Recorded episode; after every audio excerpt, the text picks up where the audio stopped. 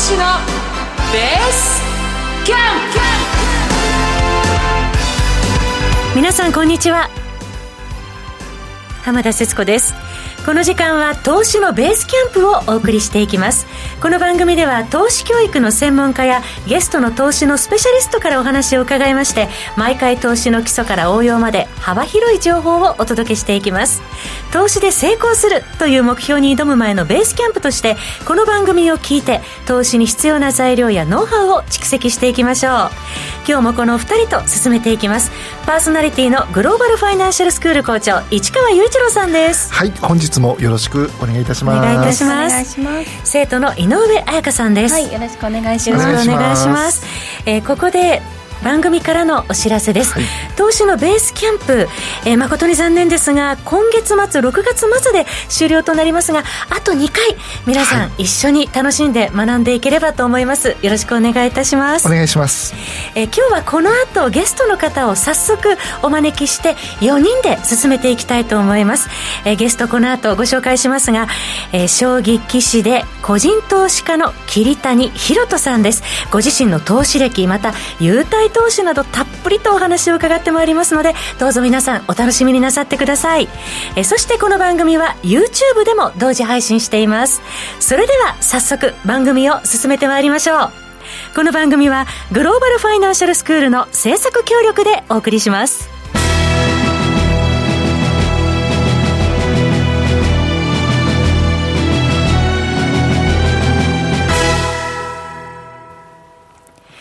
それでは早速ご紹介しましょう。本日のゲスト。皆さんすっかりお馴染みでいらっしゃいます。将棋棋士で個人投資家でいらっしゃいます。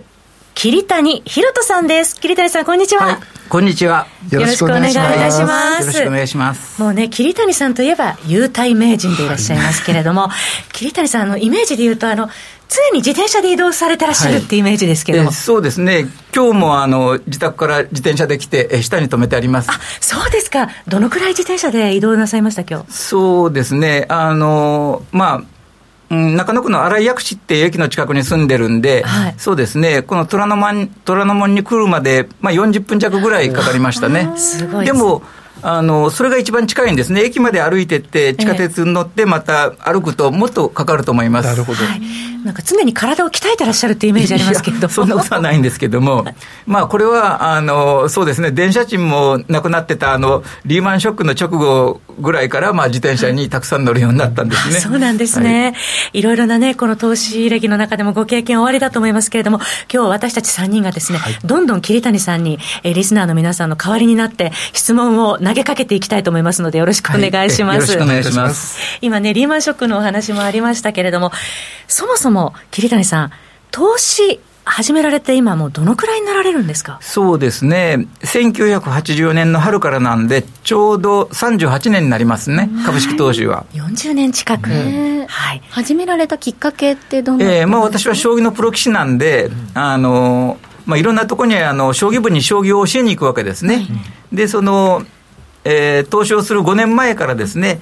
東京証券協和会という組織がありまして、それはあの東京にたくさん証券会社がありましてね、その横の組織で、まあ、いろんな証券会社が加入していて、で、まあ、保養所があったりとか、あるいは合同運動会やったりとかですね、で、あの、クラブ活動をやってまして、そうですね、お茶とかお花とか、いろんな趣味の、あの、クラブ活動がありましてですね、で、将棋部っていうのもありまして、で、東京証券会館ビルっていうのが当時ありまして、茅場町の駅の上に、その6階が、あの、まあ、いろんな趣味の部屋で、で囲碁将棋部っていうのもありましてね、将棋盤と碁盤が100面ぐらい並んでた大きな部屋があって、でそこでみんなあの夕方、あの証券マンがですね、あの将棋を指してるわけなんですね。で、まあ、私が行く、もうずっと前からですね、あの、プロ棋士を月に1回呼んで指導対局を受けようっていうのがありまして、それをやってたわけですね。で、たまたま、その、うん、43年前に、まあ私のプロ棋士の友人から頼まれて、そこを引き継いだという師範を。で、そうですね、二十何年間ぐらい毎月1回教えに行きましたけどね、えー、まあ、そこに教えに行ったのが、株を、5年後に株をやるきっかけだったですね。えー、それがきっかけで、最初、どんな銘柄に投資なさったんですか？最初はあの、だから将棋を教えるだけで、あの株はギャンブルかなと思ってたんで、全然そのやるつもりはなかったんですね。はいところが5年経った時に、まあ、私当時、阿佐ヶ谷という町に、大きな町に住んでましてね、はい、証券会社が当時いっぱいあったんですね、はい、そこの一つの証券会社の営業所長さんに、お会いしたことはないけども、その将棋の大好きな方がね、あの、まあ、転勤してこられたんですね、で、その人の上司の方が毎月私に将棋を教わってた関係で、で、あの、その、誰々の紹介ですって電話かかってきたんですね。で、将棋大好き人間なんで自分は挨拶に行きたいって言うんで、で私の方から証券会社に出向いたという。で、行きましたらね、はい、まあ、お茶とお茶菓子でご馳走、まあお、お菓子をごあのご馳走してくださってね、で、商店街にあるから、時々こう、将棋の話をしに来てくださいって言うんで、まあ、あの、商店街に行くと、その証券会社を訪れるとね、まあ、お茶出してくださって、おしゃべりして、まあ、それで1か月ぐらい、時々行ってて、いつもお茶菓子ごちそうになってちゃ悪いから、何かここの商品を買ってあげなきゃいけないと思ったら、売ってるのが株なんでね、で株を買ってあげれば、手数料が入って、まあ、喜ぶかなと思ってね、えそれで、まあ、とりあえず一つ買ってみようと思って、買ったのが株との出会いだったですね。でも証券マンとの出会いが、今の桐谷さんを作ったってことなんですね。ね。まあ、あの、最初はだから、ね、あの、お付き合いでやったんですけども、うん、今となっては、そのきっかけがですね、まあ、老後に金銭的な不安もなくて過ごせてね、今よかったなと思ってますけども。はい、その株との出会いということなんですけれども、どういう銘柄を初めに買われたんですか、うんえー、最初はね、まあ、あの、何を買おうかと思って、まあ、会社指揮法っていうのが置いてありましたからね、店頭に。それをいろいろ見ましてね。で、まあ、配当してる株で、なるべく安そうな株っていうんで、まあ、偶然私が選んだのが、成果産業っていう会社だったんですね。それはどこでもよかったんですけど、まあ選んで、で、当時は、あ、日経会社情報にはですね、顔のマークが、あの、その銘柄ごとについてましてね、はい、業績がいいのは笑顔で、業績が悪いのは泣きがえ、泣き顔とかね、そんなのまあ分かりやすかったんですね。天気予報みたいな感じですね。で、まあ、笑顔で、まあ、配当やってて、で、まあ、安そうなんで、25万円ぐらいだったんですけど、当時1000株でね。はい、今も、えー、30何年経ったのも、大体同じぐらいの株価で推移してますけどね、まあ、その、それで、まあ、25万円ぐらいお付き合いで買ったという、そうすると、まあ、な、あの、まあ、2500円かなんか、あの、手数料が入りますんでね、うん、まあ、これで大威張りでお茶が次からも飲みに行けるなと思ったというね。はい。じゃあ最初から優待銘柄に投資したわけではないんですね。えー、もちろん、はい。で、その頃は、あの、バブルの時代ですからね、はい、優待目当てに株買う人なんかいないわけですよ。みんな値上がりで買ってたわけですよね。で、優待自体もいい優待っていうのはそんななかったんですね、当時は。そうすると、その頃は、桐谷さんも値上がり益を狙ってっていうスタンスだったんですか？うん、いや、最初はお付き合いでっていうね。で、一つだけ買いましたらね、ちょっと電話かかってきましたね。あの別の証券会社の人から、はい、で一つ買うことによって、その営業所長さんが、あの将棋好きの先輩に、桐谷先生が買ってくれたよって言ったら、その先輩が、その将棋クラブみたいなもんなんですね、東京証券協和会の将棋部の部室に行って、はい、将棋指しながら、いや、桐谷先生がうちで株を買ってくれたよって話すもんだから、いろんな証券マンが電話してくるんですよ、先生、うちでも買ってくださいよ。で、それで、まあ、じゃあ、あの、まあ、お金はちょっとありましたんでね、将棋の原稿を書いてた関係で。で、まあ、あの、いくつかお付き合いで買ったら、そうするとですね、それまでは将棋のレッスンが終わって、午後8時終わって、パッと一人で帰ってたのが、みんな、木谷先生飲みに行きましょうよっていうことでね、大体十何人ぐらいでワイワイガヤガヤ将棋のレッスンが終わったらいつもみんなで楽しく飲みに行くようになってね、で交際も広がってね、自分にとって非常に良かったですね。友達も増えて、仲間も増えてっていうね、えー、ところだったんですね、えー、でも結構、証券会社の方から、うちでもどうぞどうぞっていう、お声もかかったんじゃないですか、えー、だからまあ、何社かでやってたんですね、だったら、バブルの時代でね、どんどん株価が上がっていくわけですよ。はい、ちょうどいい時期ですよね、えー、そうですね。始めたのが、ね、えー、始めた時まで平均株価がね、1万円にいってなかった時期なんですけども、どんどんどんどん上がってね、まあ、3万8915円というね、あの、バブルの頂点に向かって、5年間ぐらいかけて上がっていったんでね、えー、どんどん儲かっていったんですね。はい、えー、で、儲かっていったんで、まあ、将棋のプロ棋士なんですけども、これはどうも将棋の本職よりいいかなと思ってね、で自分のお金でやってもこれだけ儲かるんだから、えー、自分の株券を担保に証券会社からお金をやって大きくやればもっと儲かると思ってね、で信用取引やりましたらね、はい、4年間ぐらいで儲けた、コツコツ儲けたお金が8か月で全部あのバブル崩壊してね、損しちゃってね、えー、それでしばらくお休みしたということがありましたね。そうなんですね、えー、バブル崩壊も経験されているという桐谷さんですけども、うん、その後そうすると投資スタンスっていうのは、どういうふうに変えていかれたんですか、えー、で、まあ、値上がりを狙って、買ってたんですけども、バブル崩壊でね、あのすごく下がっちゃって、で、まあ、あのしばらく株はやめてたんですけども、でまたあの下がって、下がったところで安定してるとね、またちょっとやりたくなって、ちょこちょこ買ってたんですよね。えー、そうすると、まあ、割とうまくいってたんですけども、で、あの、山一証券という株がありましてね、はい、えこれがどんどん下がるんですよね。うん、えあの天下の山一証券がこんな安いわけないと思って、うんで、現金ももうないから、信用取引でどんどん買い下がっていって、まさか倒産すると思わなかったんでね、どんどんどんどん買い下がっていったら、山一証券が倒産しましてね、そうすると今まで信用取引で買ったもの全部いっぺんに払わなきゃいけなくなりましてね、もうそうで、まあ、あの、金融危機ですね。で、うん、北海道拓殖銀行も潰れるし、それは持ってなかったんですけどね、持ってたのが、えー、日本工業銀行が潰れて、で、あの、日債銀も潰れてという具合にね、うん、えー、あの、ちょっと痛い目に遭いましたね、また。えー、そうやって、まあ、儲けて、調子よくなって、どんどんやるとやられて、で、しばらく慎重になってたら、また儲かって、また、あの、ちょっと気が大きくなってやるとやられるという、その、まあ、数年ごとの繰り返しでね、まあ、20年ぐらいは過ぎたんですね。上下の繰り返しされて、経験された中で、今、もうあの鉄則とされているその法則っていうのを、その後、導き出されたそうですね、それで、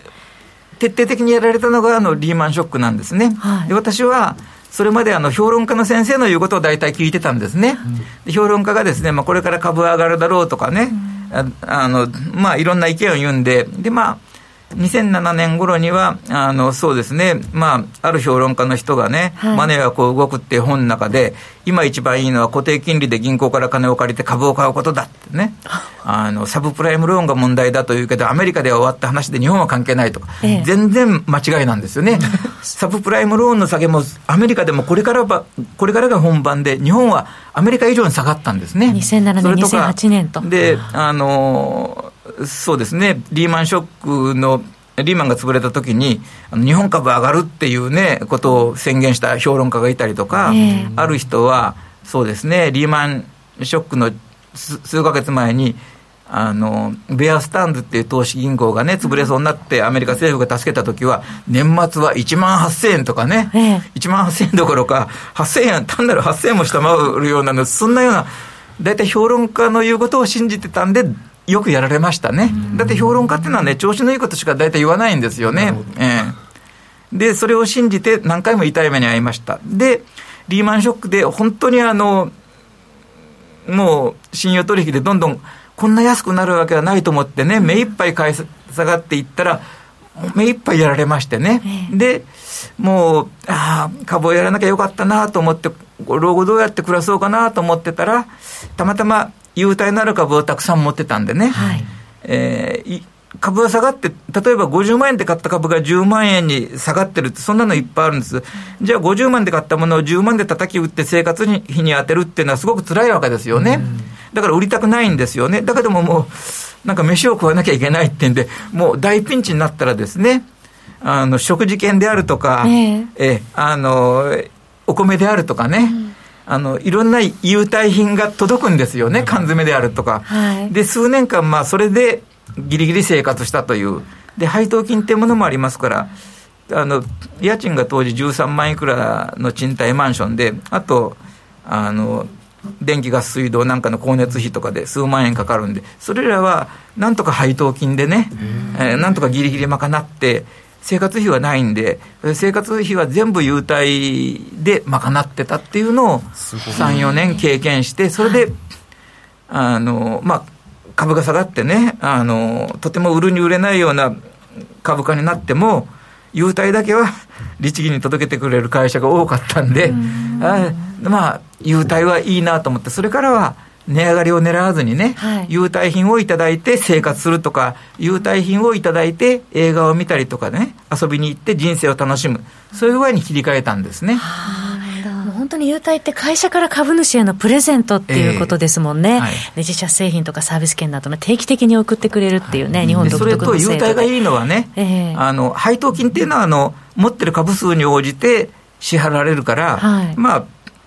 たくさん株を買ってるお金持ちの人にはたくさんの配当金がいくんですね。ところが株主優待っていうのは、100株持ってても、1万株持ってても、まあ、同じ品物とかね、同じクオ・カードとかっていうのが多いんですね。ですから、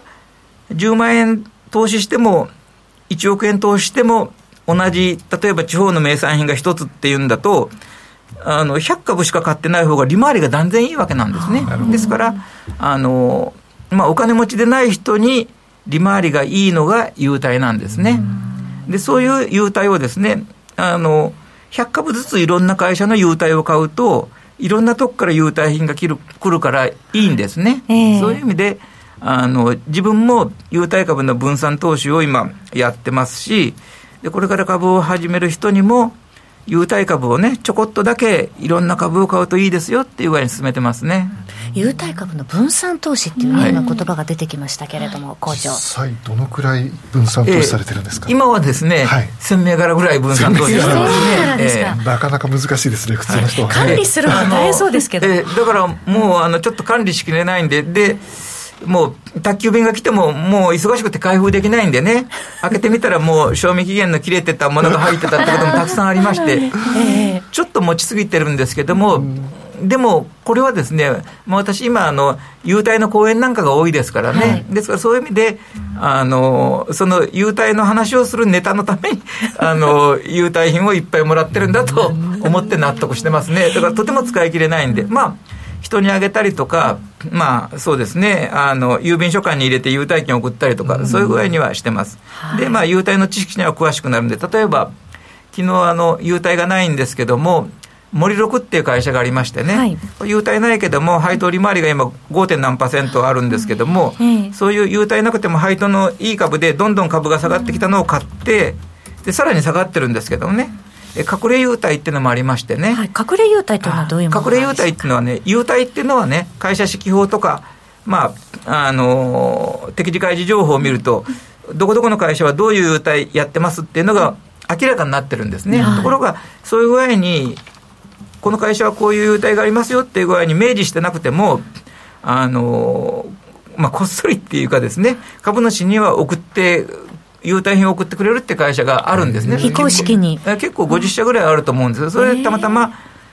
森六っていう会社に、あの最近株主になったら、それを送ってくれたという、森六が応援してるね、女性プロゴルファーの似顔絵の描いたタオルが送られてきましたね。そういう具合にあのこう株価はね、値上がり狙って買うとね、うん、値上がりしないと、なんか気分が悪いじゃないですか、下がったりなんかして、ところが優待っていうのはね、もういただけるだけで、なんか楽しいんですね。ええ、ですから、今はそういうあの優待がいただける企業の株を買って、で優待をいただいて、自分で活用したりとか、まあ、人にあげたりとか、あるいは映画なんか一緒に見に行ったりとかね、居酒屋も優待券があるから行こうよって、一緒に使ったりなんかするの楽しいですね。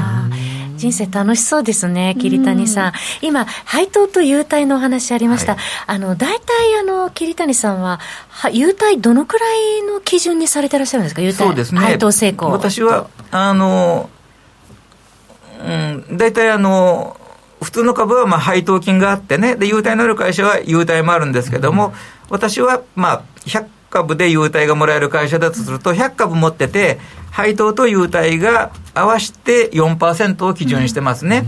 例えば10万円の株がありまして、100株で10万円の株がありまして、配当を3000円出してて、1000円のクオ・カードを出してると、合わせて4000円だから、まあ合格という具合にね、はい、えあの4%以上の利回りが合格という、そういう基準で買ってますね、まあ、投資的確っていうのをちゃんとね、えー、持ってらっしゃるというところなんですが、あの最近の傾向として、はい、桐谷さん、伺いたいんですけれども、あの東証再編で株主優待の廃止が増えるんじゃないかっていうこともよく聞かれますが、これ、どう思われます？あの去年、そういう記事、結構見ましたね。うん、で、まあ、私もちょっとあのそういう質問を受けたりなんかもしたんですけども、はい、まあ、実際あの、それは当初再編でっていうよりも、まああの、えー、外人投資家には優待がいかないんですね。それと、まあ、機関投資家とかお金持ちの人は、一つの株にたくさんお金を、まあ、投資しててもですね、来るのは優待品1個なんで、ですから、あの、そういうお金持ちとか外人の圧力でね、あの、優待やめて配当を増やせという、そういう、あの、まあ、圧力が結構あるんですね。それで、優待やめる会社が最近結構何十社かあったかとあったという。で、そういう会社はですね、まあ、オリックスなんかもそうなんですけども、はい、すごくいい優待をね、ふるさと優待を9年間やってくださって、まあ、あと2年で優待やめるって宣言しましたけども、はい、あの、そういうところはですね、優待やめる代わりに配当を増やすというね、だから最近、優待やめた会社で配当を増やすっていう会社が結構多かったですね。で以前ね、優待やめる会社っていうのは、業績が悪くなって、優待を出す、こう、会社の余裕がなくなったから優待やめる会社が多かったんですけども、最近優待やめるのは、その、外人投資家とか、機関投資家の圧力でね、優待よりも配当を増やすという、そういう方針で、あの、辞める企業が多いんで、ですから、あの、株価が下がらない企業が多くてですね、だから自分は、えあの心配してませんね。なるほど、そういうことですね、まあ、昔の優待廃止とちょっと今と事情が違う、はい、今ちょっと違うんですね。で、それと、優待廃止する企業もだから何十社かありましたけども、はい、逆にあの優待新設する企業もね、どんどんこう出てきてますから、ね。うん、だから、そうですね、あの、3800何十社ある上場企業のうちの、まあ、1500何十社が優待やってて、一時的に1500社をこう終わるかなっていうぐらいの感じなんですけど、また、こう、徐々に戻してきたんで、大体、あの、まあ、辞める企業と新設する企業が同じぐらいあるんで、まあ、大体1500社ぐらいで、で、あと、50社ぐらい隠れ優待っていうのをやってますからね。はい、え。だから、あの、十分、まあ、これからも優待で生活できると思いますね。この隠れ優待っていうのは、どういうふうにしてこう見つけてらっしゃるんですか、はいうん、それはですね、まあ、森録っていうのはたまたま送られてきて知ったんですけども、はい、あの隠れ優待っていうのはあの、ネットで検索するとね、どういう会社が隠れ優待やってるかって、大体、あの見れますから、で私自身も体験してるんで、例えば、こう日本テレビっていう会社がありましてね、はい、あれ、多分優待のところには書いてないけども、うん、あの、かつてはね、スポーツクラブの無料券と、えー、あの美術館のね、はい、あの無料券が大体セットで来てたんですね、えー、それはあの日本テレビがあの主催とか講演してる美術展なんですね、はい、ところがコロナになってね今はあの風流っていうのかなあの1か月間無料で、うん、あの映画なんかが見れるやつがね、はい、あの1枚と半年ごとに。いいですね。えー、うんと今、今それになってるのかな、そういう具合に、それあの何も日本テレビのあの優待の欄には書いてないけども、うん、ずっとあの何かしらの品物は来てますね。えで、議決権を行使すれば、あの1000円のクオカードが来るような会社もね、それもまあ隠れ優待と言われてますけども、はい、で、アンケートに答えれば必ず、なんかあの、1000円の図書カードをくれる会社であったりなんかしまして、それも、あの、優待のところには書いてないけど、必ずあの、半年ごとにそういうのがあったりとかね、はい、で、そういうのは、あの、インターネットで検索するとね、やっぱり優待投資家がね、この会社にはこういう隠れ優待がありますよっていうのを書き込んでくれてますね。ですねですからそういうあのネットで調べるのがいいですね。はい。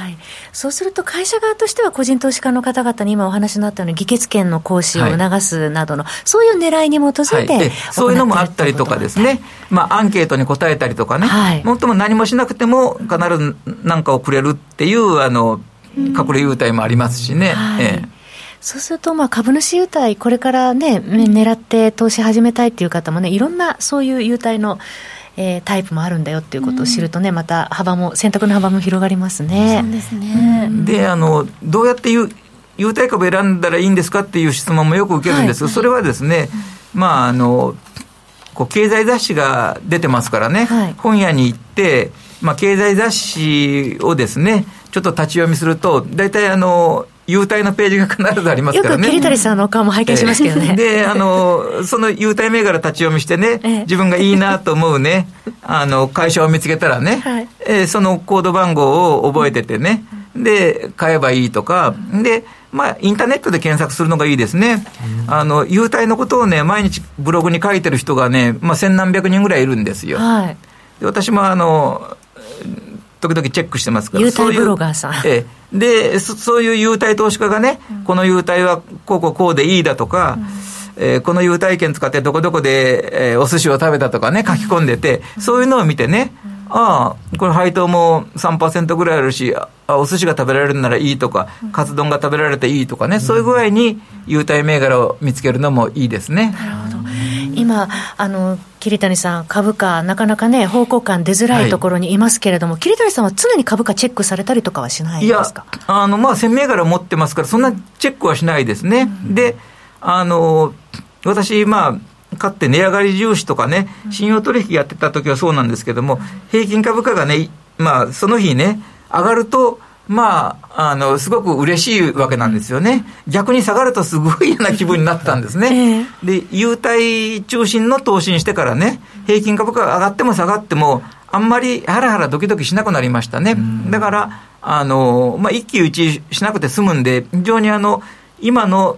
投資法にしてよかったなと思ってますね。精神的にもいいですね。そうですね。現役の将棋のプロ棋士の時はね、あの、1990年バブルが崩壊した年はね、まあ、給料を決める順位戦っていうのを1年間で実局やってるんですけど、実戦全敗しましたね。もう、こう、お金の損で頭が痛くてね、将棋のことなんか考えられないっていうね。だから、あの、その頃から優待投資やってればよかったなと思って、でも、その頃はあんまりいい優待なかったんですね。